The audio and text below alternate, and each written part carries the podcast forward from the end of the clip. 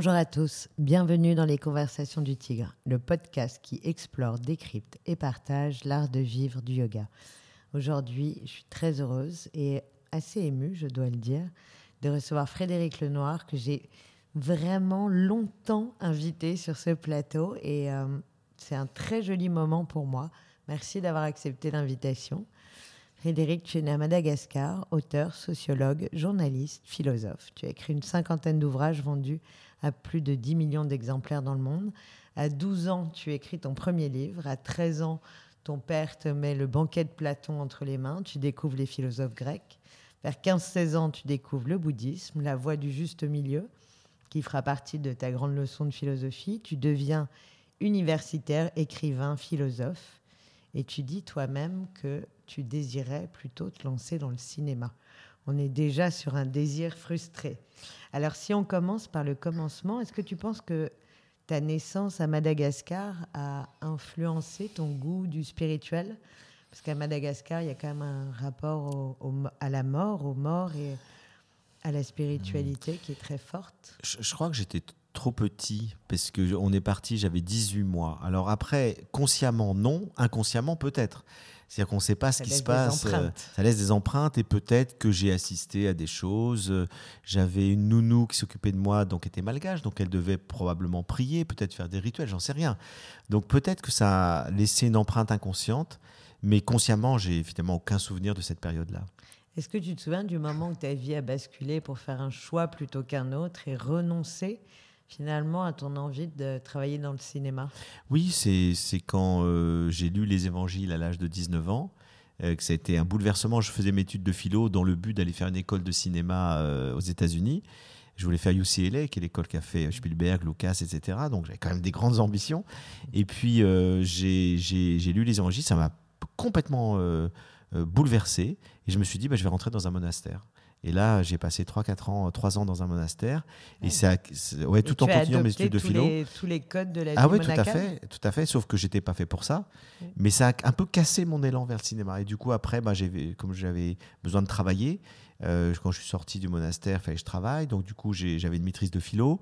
Euh, bah, j'ai travaillé dans l'édition. Et puis après, tout s'est enchaîné autrement. Et le, le, goût du cinéma, il revient euh, depuis juste quelques années et j'y travaille. Ah. On, y revient. On y revient.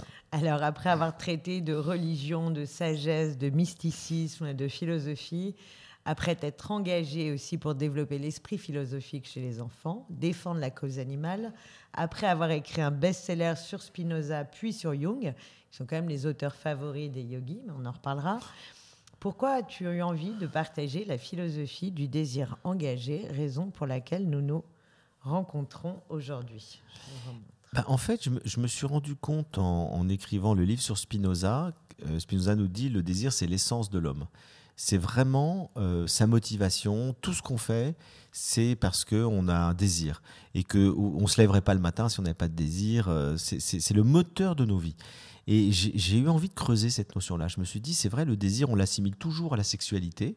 Aujourd'hui, on parle du désir. D'ailleurs, quand j'ai dit à des amis, j'ai écrit un livre sur le désir, tout le monde m'a dit, ah, enfin, tu vas parler de sexualité dans tes livres. Et donc, euh, Alors qu'en fait, très peu. Très peu. Il y a un chapitre sur 17. Quand vous allez le lire, ne vous attendez pas, c'est tout petit. Et donc, en fait, oui, j'en parle, mais, c'est plein d'autres choses, le désir. Euh, déjà, le désir de vivre, enfin, etc. Donc, du coup, je, je, me suis dit, c'est une notion qu'on connaît mal et qui est pourtant le cœur de nos existences. Ce qui fait que j'ai commencé à se travailler à ce livre et, voilà, donc il, il, est venu après Jung aussi, parce que je pense que la lecture de Jung euh, m'a enrichi encore plus ma réflexion sur le désir. Et, euh, et puis voilà, c'est encore une fois un livre qui est le fruit de, de beaucoup de choses. Euh, il touche à tout, hein, d'ailleurs, ce livre sur le désir. Hein. Il touche à la psychanalyse, il touche à, beaucoup de euh, sujets. à la science, il touche à énormément de choses. je montre le livre sur Jung dont on parle, que qui moi, personnellement, m'a bouleversé, mais je pense que j'étais vraiment au cœur de cible. Et on en reparlera après. Jung, Un voyage vers soi chez Albin Michel qui a donc été suivi de Le désir, une philosophie chez Flammarion. Alors tu décris le fonctionnement du désir comme étant issu du cerveau primaire, ce que tu nommes le, enfin ce qu'on nomme le striatum, euh, qui nous oriente tous vers quatre types de désirs. Et avant que tu nous expliques, je voulais te lire une citation que j'ai trouvée de Gide et que je trouvais très belle. Chaque désir m'a plus enrichi que la possession toujours fausse de l'objet même de mon désir. Hmm. On se trompe toujours quand on désire?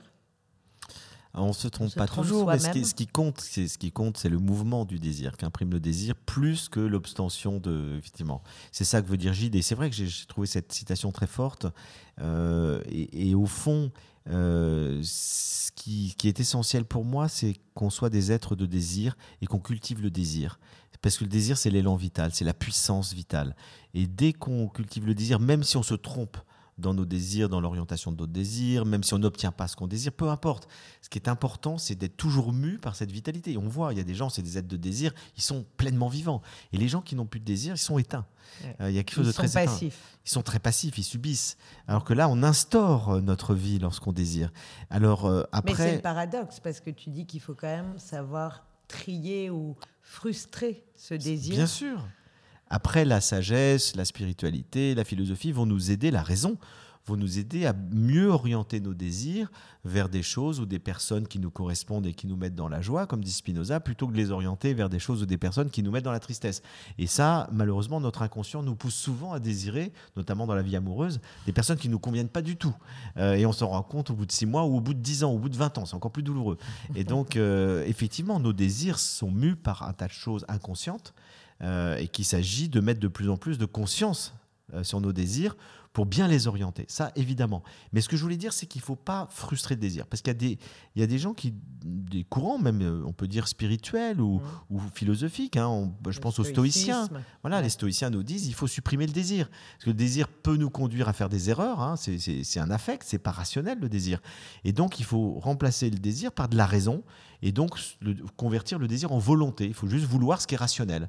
Mais si on vit comme ça, moi je trouve qu'on vit plus. Donc, Ouais, euh, et on coupe justement cet élan vital. exactement. Et, et surtout, on se coupe du cerveau primaire, du cerveau archaïque.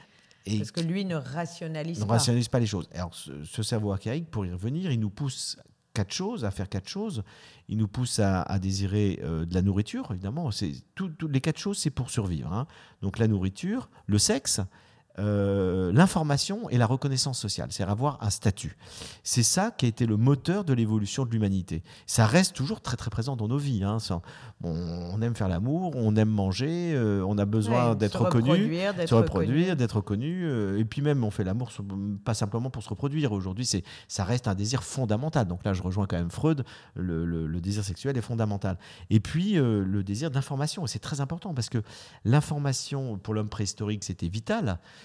parce qu'il fallait qu'il sache dans quel environnement il est pour, euh, pour, se survivre nourrir, pour, pour se, se nourrir, sauver. trouver du gibier, se sauver, euh, voir où sont des dangers et tout. Mais on a gardé cette, ce fonctionnement-là. Et, et quand je, je me suis toujours étonné de voir que les gens passent trois heures par jour euh, devant l'information, la télé, la radio, le machin. Je dis, mais arrêtez, vous avez entendu ça en boucle dix fois.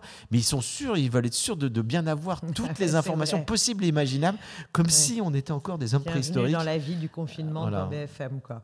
Et alors, tu expliques que, le, que ce plaisir qu'on éprouve à travers les fonctions du striatum crée le circuit de la récompense. Oui. Mais que finalement, il est de plus en plus difficile à nourrir, ce circuit de la récompense. Et voilà, c'est que en fait, le circuit de la récompense, c'est un, mécanisme physiologique naturel qui fait que chaque fois qu'on obtient de la nourriture, du sexe, de l'information, de la reconnaissance sociale, on a un shoot de dopamine. Donc, on a du plaisir. La dopamine, c'est la substance chimique qui apporte du plaisir. Donc, euh, on recherche après toujours plus de plaisir. Parce qu'on se dit, j'ai du plaisir, mais j'en veux toujours plus, je veux retrouver, je veux, etc. Et donc, ça instaure le toujours plus. On n'est jamais satisfait. Et donc, c'est pour ça qu'il y a un chercheur que je cite souvent, Sébastien Boller, qui a appelé son livre sur le striatum le bug humain. Parce qu'il nous dit, en fait, on n'est jamais satisfait. Notre cerveau primaire veut toujours plus. Il ne nous dit pas stop. Ce qui fait que ben, on a beau avoir du sexe, on en voudra toujours. On a beau euh, manger, on en voudra toujours. Et toujours plus, et toujours plus de quantité, toujours plus de qualité. Donc, on est à la recherche permanente du plaisir. Pourquoi? Parce que on est devenu addict à la dopamine. Et donc le problème, c'est l'addiction à la dopamine. Et alors, cette addiction, elle est autant sur le l'avoir que l'être. Et toi, tu dis qu'il Voilà. faudrait mieux réussir à décaler progressivement. Et c'est là où Exactement. on Bah, passe tout compris. sur le rationnel vers l'être Voilà. plutôt que l'avoir. Parce que si tu mets ton shoot de, de- si tu mets ton addiction à la dopamine, euh, qu'on a tous, Euh, si tu la mets dans le domaine de l'avoir, tu détruis la planète. Euh, et tu, es, tu seras toujours frustré. On est, en train. Et eh oui, on est en train de détruire la planète parce qu'on pille la planète, parce qu'on veut toujours plus. Et, dans l'avoir, le toujours plus crée de la frustration. Parce qu'il y a toujours quelqu'un qui possédera plus que toi, euh, il y aura une plus grosse voiture, une plus grosse maison, etc. Et donc c'est la course effrénée dans le consumérisme. Et ce qui fait qu'il faut en sortir, parce qu'aujourd'hui on ne peut plus se permettre d'attendre cette course-là. Et que pour en sortir, il faut compenser parce que l'être humain, il a besoin de compenser. Et c'est très bien comme ça. C'est-à-dire que si tu le frustres quelque part, qu'est-ce que tu lui donnes ailleurs? Mm. Et donc ton plaisir va le chercher ailleurs. Et va le chercher dans des choses qui ne détruisent pas la planète. C'est-à-dire dans, l'être, dans la créativité artistique, dans l'amour, euh, dans ton lien avec la nature, dans la contemplation, il y a, dans le yoga. Il y, a, plein de choses qui nous permettent d'être, d'avoir des doses extrêmes de plaisir, voire de joie, plus grand encore que le plaisir, et qui n'ont aucune conséquence négative euh, sur, euh, sur la planète et, et, de manière générale qui ne crée pas de la frustration. On n'est pas frustré euh, en fait parce qu'on ne on connaît pas tout. On se dit c'est formidable, j'ai encore plein de choses à connaître. et puis il n'y a pas cet effet de, de, plus on en reçoit, plus on en veut. Voilà. On prend exactement la même dose. Parce qu'on est dans l'ordre de l'être et pas dans l'ordre de l'avoir. Et le fonctionnement de l'ordre de l'être, il est, il, est, il, est, il est, très écolo, il est fondamental et il nous permet d'aller vers des joies de plus en plus grandes qui en fait compensent le, le fait qu'on va pas s'acheter euh, un sac à main tous les jours, euh, qu'on va pas être dans la recherche de reconnaissance sociale permanente, etc. Donc ce transfert de l'avoir à l'être, ça ne veut pas dire supprimer l'avoir, hein, mais aller plus vers des expériences qui nourrissent l'être, euh, je pense c'est la clé d'un changement de civilisation. Alors, est-ce que l'idée du désir collectif versus le désir individuel peut nous aider justement à aller plus vers ça? Bah en fait, le on se nourrit. Bah oui, mais le désir collectif, il est, on se nourrit, mais le désir collectif, il nous, il nous imprègne aussi. C'est-à-dire que nous sommes tous mus par des désirs collectifs autant que des désirs individuels. Et bien souvent, les désirs collectifs deviennent des désirs individuels. Je vais prendre un exemple. Euh, on parlait de reconnaissance sociale. Le striatum nous pousse à avoir de la reconnaissance sociale. Quels sont les objets symboles de reconnaissance sociale? Je te donne deux exemples la, Rolex et la voiture. Mmh. Grosse voiture, grosse montre. Montre très chère, voiture très chère. Et avoir ça, veut dire que on a réussi sa vie, comme nous disait euh, Jacques Segala, un hein, formidable lapsus. Euh, si à 50 ans on n'a pas une Rolex, c'est qu'on a raté sa vie. Bon, mais il dit quelque chose de vrai dans l'esprit collectif. C'est-à-dire que pour beaucoup de gens, avoir une belle montre et une belle voiture, c'est comme ça qu'on montre aux autres qu'on a réussi sa vie. Et, et ben, c'est ce genre de signe collectif qui nous imprègne dont il faut se débarrasser. Et donc aujourd'hui, il est urgent que les individus se libèrent des injonctions collectives de reconnaissance sociale et, aillent vers des choses beaucoup plus sobres, beaucoup plus simples, qui, ne, qui encore une fois, qui ne détruisent pas la planète, qui ne polluent pas. Euh, et, donc là-dessus, c'est une c'est une libération, une émancipation de l'individu par rapport aux injonctions collectives. Ou alors, créons d'autres injonctions collectives autour de la sobriété heureuse. C'est-à-dire que c'est d'autres signes de, vitesse finalement, parce qu'il y, y, a ceux qui vont vers ça, qui sont dans la lignée de Pierre Rabhi, de, voilà, bah, qui se contentent de, peu, du, mini, du, du, petit, du minimalisme. J'ai reçu euh, euh, dans les conversations du Tigre euh, Marie Kérut, c'est l'arrangeuse, et qui nous a expliqué, et qui est très pédagogique, qui a construit sa méthode pour justement aller vers l'essentialisme. Hmm. Et c'est très intéressant. Et alors, quand j'ai posté cette, cette conversation, beaucoup de personnes m'ont envoyé des messages en me disant c'est génial, ça donne envie, mais je n'y arriverai jamais. Ah oui. La peur de ne pas y arriver, de sortir de sa zone de confort. Et alors que souvent, il faut tenter quelque chose euh, de nouveau pour euh, y trouver goût. Et on va s'apercevoir, ben, on le voit bien dans les régimes alimentaires. Hein. Il y a plein de gens qui sont obligés, par exemple, d'arrêter le gluten, ou etc. Et ben, ils se disent, oh là là, quelle horreur, comment je vais pouvoir me passer de mes pâtes, de ma pita. Puis on découvre qu'il y a d'autres choses qui sont très bonnes aussi. Euh, moi, c'est mon cas, j'en parle bien parce que c'est mon cas. Et franchement, aujourd'hui, je prends des, des, pâtes sans gluten, mais elles sont aussi bonnes que les pâtes. Simplement, voilà, faut, ça change un peu le goût. On s'habitue. Si vous avez une allergie au lactose, et ben, la première fois, vous allez prendre du lait d'amande, du lait de soja, vous allez dire Burke à côté du lait de vache, c'est pas pareil. Et puis très vite, vous allez euh, y prendre goût. Donc c'est simplement aller vers autre chose.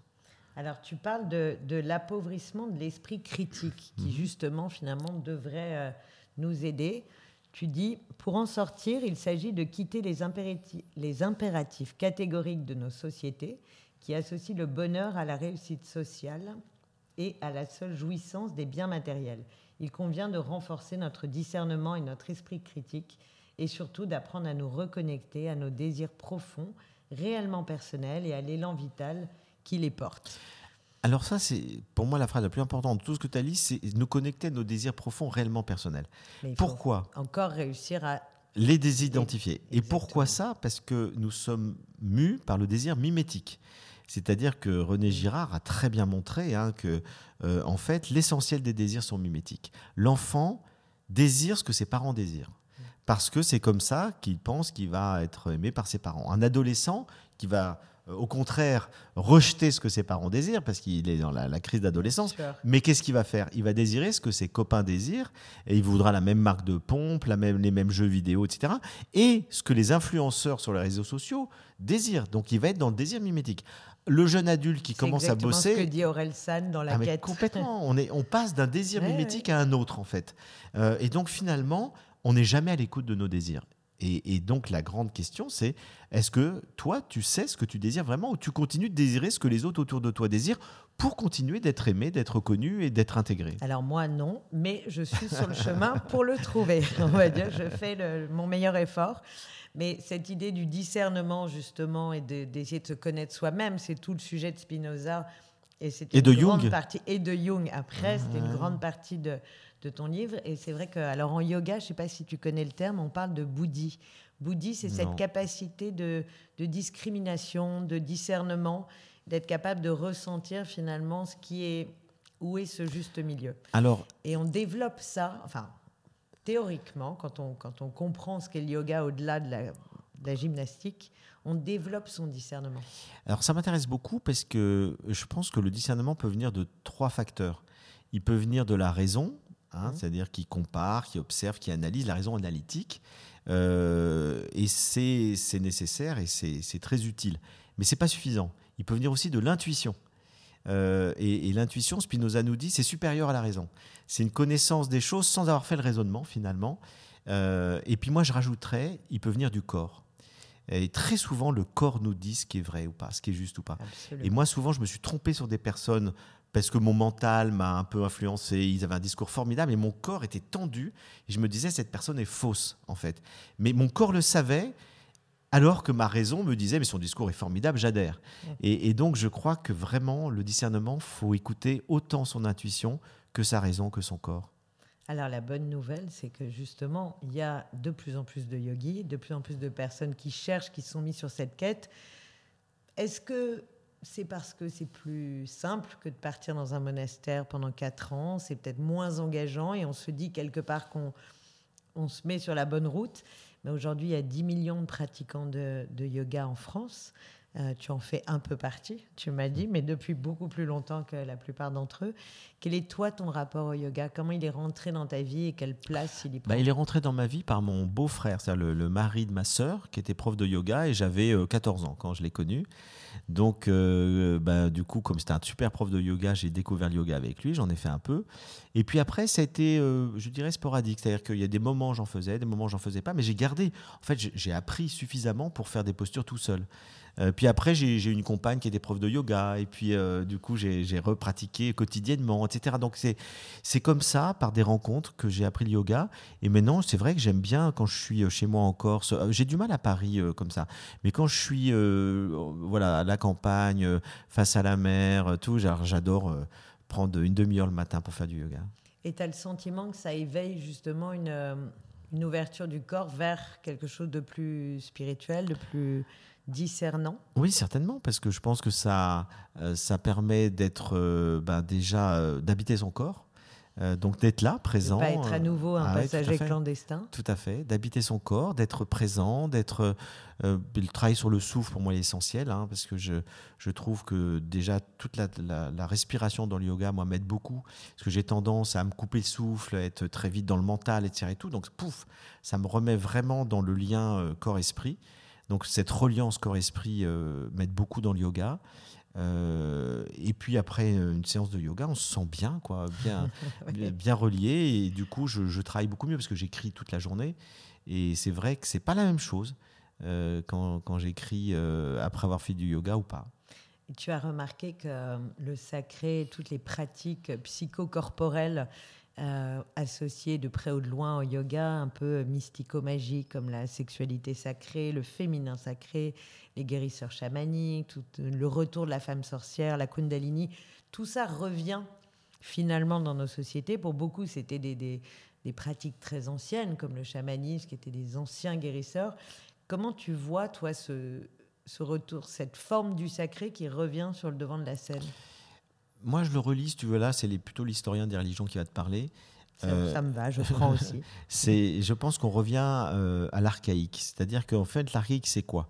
La première spiritualité de l'humanité, c'est le chamanisme, euh, ou l'animisme, si tu veux. C'est-à-dire que des gens qui pensent que euh, qui croient en tout cas que le monde est habité par des forces invisibles et qu'il y a des énergies partout, des fluides, des forces que tu peux pas voir, mais avec lesquelles tu peux rentrer en lien dans un état modifié de conscience qui s'appelle la transe notamment, euh, ou simplement en étant réceptif par ton corps euh, et que ce sixième sens on l'a perdu, et qu'aujourd'hui on a beaucoup de mal à se relier au monde, aux animaux, aux vivants, etc., par cette espèce de de, par le corps, en fait, hein, par euh, cette intuition, euh, et qu'on est tout le temps dans le mental, dans la cérébralisation, etc. Et qu'on y revient. Et qu'aujourd'hui, ce qu'on a perdu avec le, processus de rationalisation, c'est-à-dire le développement de notre cerveau analytique, fait que euh, on a perdu notre lien à la nature, notre lien aux animaux, notre lien au monde, et qu'on le redécouvre, et qu'aujourd'hui de plus en plus les gens réutilisent leur cerveau intuitif pour se connecter justement au monde et que ça nous fait un bien fou et qu'on découvre ben, qu'on a un lien avec une nature vivante, euh, que les animaux nous, nous, communiquent, que les arbres nous parlent, que, que la nature est, elle est vivante. Ce n'est pas euh, euh, simplement de la matière qu'on peut utiliser pour fabriquer des objets. Et donc du coup, ça, ça recrée cette, ce lien fondamental à la nature qu'on a perdu depuis 15 000 ans, depuis le passage du paléolithique au néolithique. lorsque l'homme s'est sédentarisé, s'est coupé de la nature, il a inventé les dieux et les déesses il a pu parler aux esprits de la nature, et à ce moment-là, il est, il est devenu un être trop cérébral. Et je pense que ce développement de la raison analytique a beaucoup d'avantages. Elle nous a permis le développement de la science, de la technologie, de la philosophie, euh, de plein de choses. Euh, on a rationalisé beaucoup de choses, mais elle nous a coupé euh, de ce lien immédiat, je dirais, et, intuitif avec le monde dont on a vitalement besoin. Oui, et on en a besoin aujourd'hui plus que plus jamais. Que jamais Et on en a besoin aussi pour aller dans ces états modifiés de conscience, venir chercher tout ce qu'on cache finalement, tu vois, tous ces, schémas qu'on a enterrés, qui sont des reflets de notre personnalité, qu'on n'assume pas toujours et, qu'on fait ressortir. Et puis c'est le retour au corps. Et le retour au corps. On n'a été que dans la tête pendant des siècles. Et là maintenant, on revient au corps. Et, on, fait d'ailleurs ressortir finalement des, presque des, des, archétypes ou des, personnages de la mythologie qui reviennent et qui réapparaissent sur la scène. Alors dans le yoga, on le voit beaucoup. Et c'est intéressant parce qu'on a besoin de s'identifier et presque d'aller chercher des rôles modèles, mais, mais d'il y a très longtemps. Hmm. Tout à fait, des archétypes. Et ça, Jung en parle très bien. Il nous montre que euh, on se relie euh, de plus en plus à des archétypes euh, universels parce que les symboles de notre culture sont pauvres et qu'on a besoin d'aller rechercher des symboles beaucoup plus forts, beaucoup plus riches, beaucoup plus chargés d'énergie, qui font vivre des parts fortes de notre imaginaire. Et ce qu'on a amputé aussi, euh, bon, il y a le corps, mais il y a l'imaginaire. Et, l'être humain a besoin de, se relier au monde par son imaginaire. Je pense encore plus à l'heure de chat GPT où tout le monde euh, se pose la question de savoir euh, combien de comment on va pouvoir lutter contre cette intelligence artificielle qui a l'air plus intelligente que nous et qui fait peur à tout le monde. Ils sont en train d'arrêter maintenant de, dire attendez, on va mettre une, faire une petite pause. j'ai vu ça. Et c'est fou. Et donc c'est là finalement ce que et c'est d'ailleurs ce que disait Laurent Alexandre, tu sais, sur ces comment contrer cette intelligence artificielle, c'est de revenir vers les humanités, dont la créativité, dont l'art, la philosophie, enfin, et l'imagination. C'est ce champ-là qu'il faut revenir explorer. Parce que l'imagination, les robots n'ont pas d'imagination et ils sont binaires, c'est-à-dire c'est toujours euh, rationnel, c'est logique. Et donc effectivement, ce qui fait la beauté de la vie, c'est de vivre poétiquement, de vivre aussi avec son imagination, avec ses rêves, avec tout ce que nous possédons qui fait notre humanité qu'elle est fragile aussi, hein, parce que c'est ce qui nous fragilise, hein, notre sensibilité, euh, mais c'est ce qui fait que, que, un être est beau, parce qu'il vit avec cette, euh, cette part poétique euh, qui échappe complètement à la rationalité. et, qui le rend vulnérable, mais c'est ce qui est beau aussi, sa vulnérabilité. Alors, puisque tu parles de Jung, et je sais que le, temps file, moi j'ai été très marquée par ce livre, donc Jung, Un voyage vers soi où tu parles d'individuation, qui est ce process, ce process par lequel on doit passer, on va dire autour de la quarantaine, euh, qui est finalement un retour à soi, un travail de reconnexion vers soi. Et j'ai le sentiment, enfin, quand je l'ai lu, j'avais l'impression que vraiment tu t'adressais particulièrement à moi et donc à tous les gens qui vivent ce chemin-là, Bah, de remettre du- de la quête de sens. Oui, voilà, c'est le sens. Jung nous dit en fait, entre 35 et 50 ans, la plupart des êtres humains, donc c'est la crise du milieu de la vie, ça. se reposent les bonnes questions. C'est-à-dire qu'ils ont été pris par euh, ce que je disais, le désir mimétique, euh, l'imitation, les injonctions sociales, parentales, familiales, culturelles, religieuses. Puis à un moment donné, ils se disent, mais est-ce que c'est moi? Est-ce que ces croyances, ce sont les miennes? Est-ce que ces pensées, ce sont les miennes? Est-ce que ces idées sont les mêmes? Est-ce que j'ai fait le bon métier? Est-ce que j'ai choisi le bon compagnon, la bonne campagne? Euh, Et toutes ces questions-là, c'est ce qu'il appelle le processus d'individuation. C'est-à-dire, nous cherchons instinctivement à devenir l'individu singulier que nous sommes, mais que nous avons oublié d'être parce que nous avons voulu faire plaisir à papa, à maman, euh, à mon conjoint, etc. Ouais, à rentrer dans les cases. Dans les cases. Et donc, on- ces questions-là sont, reviennent, ressurgissent, et elles ressurgissent à l'occasion d'une rupture, à l'occasion d'une perte de boulot, à l'occasion de, finalement, d'une, d'un changement de vie. Enfin, on se dit, je ne suis pas, je suis pas moi-même, je ne suis pas adapté à... Et donc, c'est la quête fondamentale du sens. Quel est le sens de ma vie? Euh, Qu'est-ce que j'ai envie de... En tout cas, quel sens j'ai envie de donner à ma vie? Parce que pour l'instant, je vivais peut-être selon les schémas préétablis hein, que j'ai reçus, qu'on m'a transmis. Et maintenant, moi, comment je veux me réapproprier ma vie pour lui donner du sens? Et, et je crois que c'est qu'à partir de ce moment-là qu'on devient pleinement humain. Et alors, quand tu disais tout à l'heure qu'il fallait savoir quels étaient nos désirs profonds, Ça rejoint la même finalement, chose. c'est dans ce moment-là où on peut aller creuser et peut-être trouver ce qu'on désire profondément. Parce que, tu sais, dans un cours de yoga, souvent, on invite les élèves, en tout cas moi je le fais, à poser un sankalpa, une intention. Sais ce qu'on appelle un sankalpa, c'est une intention positive qu'on s'adresse à soi-même, un message affirmatif qui est un support euh, psychique de, méditation, de pratique. Et souvent, les gens n'y arrivent pas. Ils peuvent bloquer. Et si, mais comme quand on dit, tu as trois vœux à réaliser. Tu vois, et si je dis, qu'est-ce que vous voulez vraiment? Quelle est votre intention? On ne sait pas toujours. Et c'est ça, finalement, qu'on doit être capable de résoudre. oui, tout à fait. Et moi, je suis frappé de voir que les jeunes ont beaucoup de mal à savoir ce qu'ils veulent. Euh, là, j'accompagne des adolescents qui cherchent, tu sais, ce qu'ils vont faire dans la vie après le bac et tout, mais la plupart ne savent pas. C'est-à-dire qu'ils ont, euh, ils ont peu d'intentions, ils, ont, ils se laissent porter, ils ont beaucoup de mal à, à identifier leurs désirs, euh, leur vocation, leur, euh, c'est difficile. Et donc, je crois que c'est un problème qui est de plus en plus fort. Euh, je pense que dans ma génération, on avait un peu plus facilement, on arrivait un peu plus facilement à identifier ce Ouais. qu'on voulait. Ou en tout cas, on avait un peu moins peur de se planter. Moins peur de se On planter. y, avait, euh, on y allait en se disant, bon, bah, j'y vais, puis euh, on verra. Au pire. Peut-être. Et là, il y a une grande angoisse hein, de, de, de s'enfermer quelque part, Mhm. de choisir une voie et de renoncer aux autres, ou d'identifier un désir. C'est ça qui me- qui m'inquiète. Là, on touche à tout le problème du virtuel aussi. hein.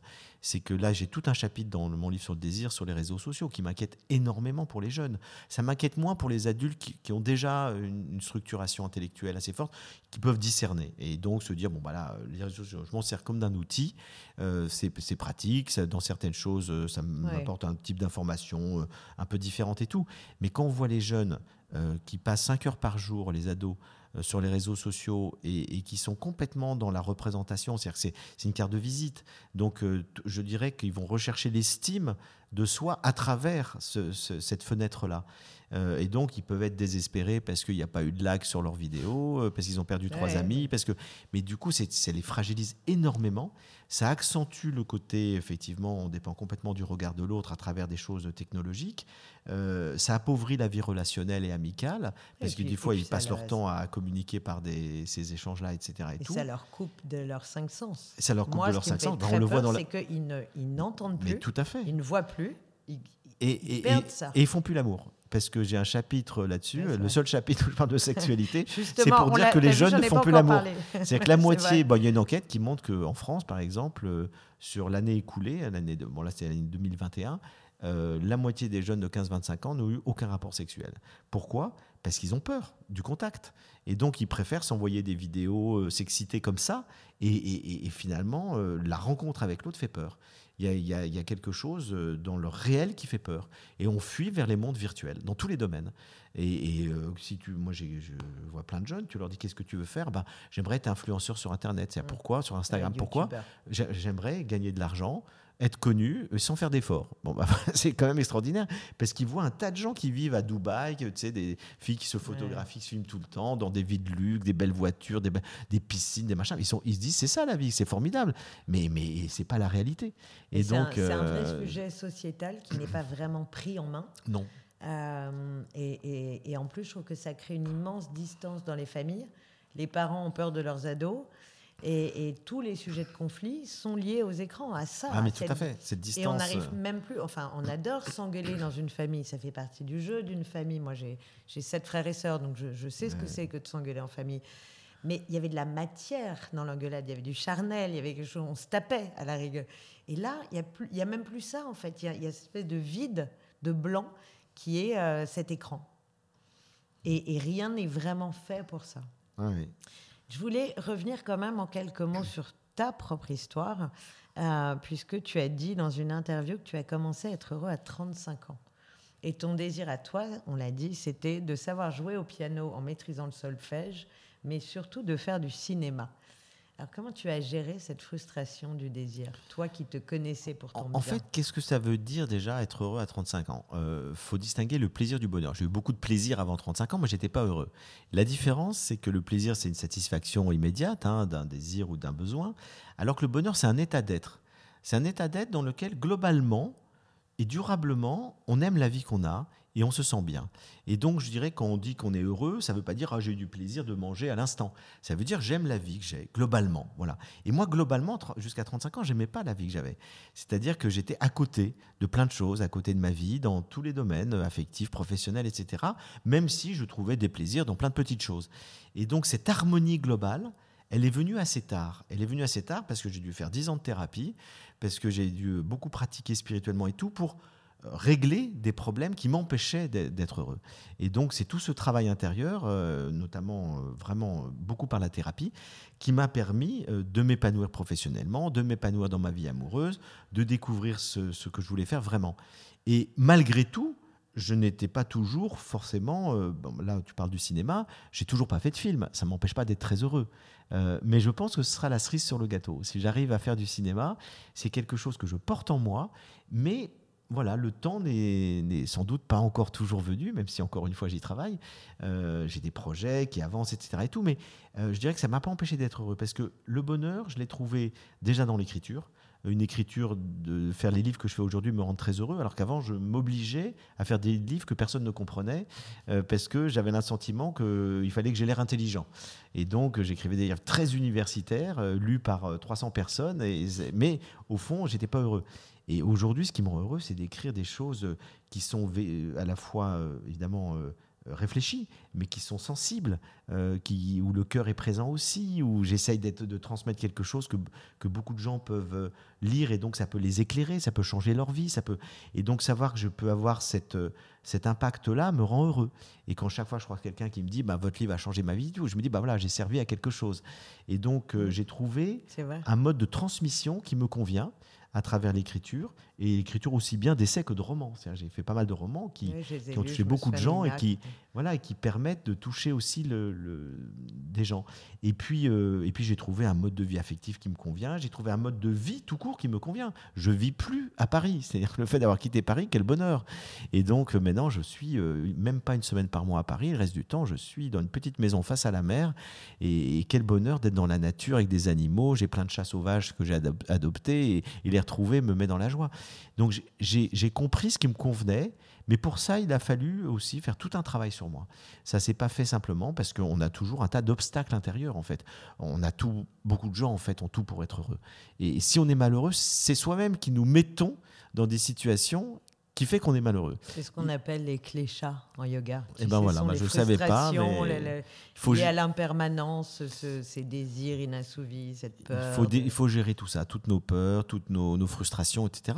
Et donc, c'est un travail que j'ai mis du temps à faire. Et puis, vers 35, entre 35 et 40 ans, vraiment, ma vie a changé. Je me suis senti beaucoup plus en harmonie, en paix avec moi-même, euh, réconcilié aussi avec mes parents et tout ce que j'avais pu euh, vivre comme euh, tension familiale.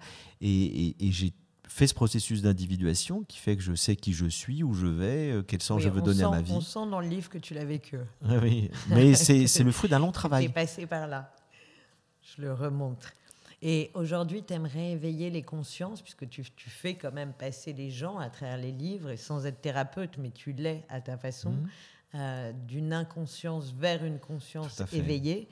Ce serait quoi aujourd'hui ton combat de, de d'une nouvelle conscience de demain? Ben c'est un peu tout ce que j'écris dans mes livres, hein, tout ce dont on dit, c'est-à-dire passer de l'inconscience à la conscience, c'est-à-dire mettre de la conscience sur ce qu'on fait, mettre de la conscience quand on mange, qu'est-ce qu'on mange, d'où ça vient, etc. Mettre de la conscience dans nos relations, mettre de la conscience euh, dans nos activités, enfin dans nos désirs. Donc passer de l'inconscience à la conscience et de la peur à l'amour. Parce qu'on est prisonnier de nos peurs très longtemps.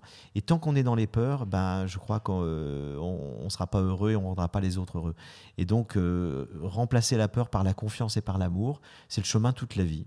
Et donc, si je peux aider les gens à aller de l'inconscience à la conscience et de la peur à l'amour, j'aurais fait une petite chose utile sur Terre. Tu sais ce que disait Edgar Morin, j'ai eu la chance de le voir au Cité de la Réussite l'année dernière. Donc, il est centenaire. Et le, journaliste lui disait, mais quelle est la clé de votre longévité? Et il a répondu, je suis curieux, je suis utile et je suis fervent. Ah, c'est beau. Magnifique réponse. J'adore Edgar Morin. Tu pourrais être centenaire. J'espère. En tout cas, Edgar Morin, ça a été un de mes maîtres. Hein. Il a fait partie de mon jury de thèse et c'est quelqu'un qui, qui, intellectuellement, quand j'avais entre 20 et 30 ans, m'a beaucoup marqué. Je comprends. Et il a cette, euh, cette joie de vivre, il est pétillant même sur des sujets graves. Ah oui, mais curieux, fervent, je, vois. C'est ce, c'est ce que tu sais faire aussi, justement, c'est d'aborder tous ces sujets graves, mais avec, euh, avec quand même de l'humour et une dose de légèreté. Qu'est-ce que c'est important l'humour, hein, oui, ça c'est.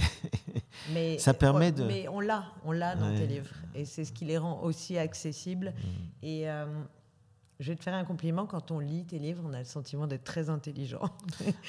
C'est hyper agréable. Bah, ça fait plaisir, merci. Bah, oui. Alors, dernière question. Tous les invités qui viennent dans les conversations du Tigre euh, répondent à cette. Euh, nous livrent ce conseil. On a vécu dans une, euh, dans une désorientation majeure depuis deux ans. Les gens ne savaient plus où ils avaient droit d'aller, quand, comment. Et encore maintenant, on a les grèves. Et le cerveau humain n'est pas fait pour gérer un tel niveau d'incertitude. Mhm. Et on a bien vu que ça a eu des répercussions, des impacts énormes sur tout le monde, sur les, différentes couches de la société, sur les ados, tu en parlais, sur les entreprises partout. Quel serait, toi, le conseil que tu donnes spontanément sur comment lutter contre la désorientation? Ben C'est une bonne question parce que je crois qu'on ne luttera pas contre la désorientation en donnant de fausses certitudes. C'est-à-dire qu'on est sorti d'un monde dans lequel on avait le sentiment qu'on pouvait tout contrôler.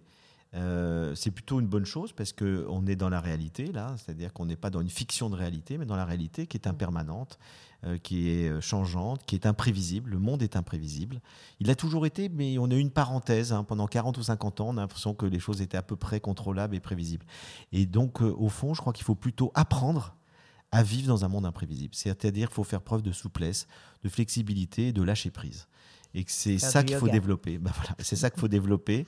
Et quand on développera cette manière de penser, de regarder le monde, on s'habituera à vivre dans un monde incertain et imprévisible.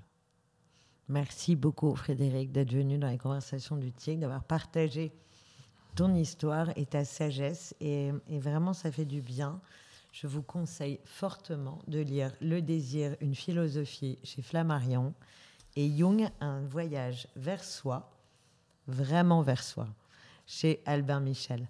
Merci infiniment. J'espère qu'on aura le plaisir de te revoir, peut-être sur un tapis de yoga. Avec grand plaisir. Merci à tous d'avoir suivi cette conversation du tigre qui, j'espère, vous aura plu autant qu'à moi. Merci Frédéric de nous avoir accordé ce temps et d'avoir partagé ta sagesse et ton optimisme dont on a tellement besoin en ce moment. Je vous donne rendez-vous à tous pour une prochaine conversation. N'hésitez pas à liker, partager et mettre des étoiles sur celle-ci. Merci à toute mon équipe et à bientôt. Namasté. Namasté.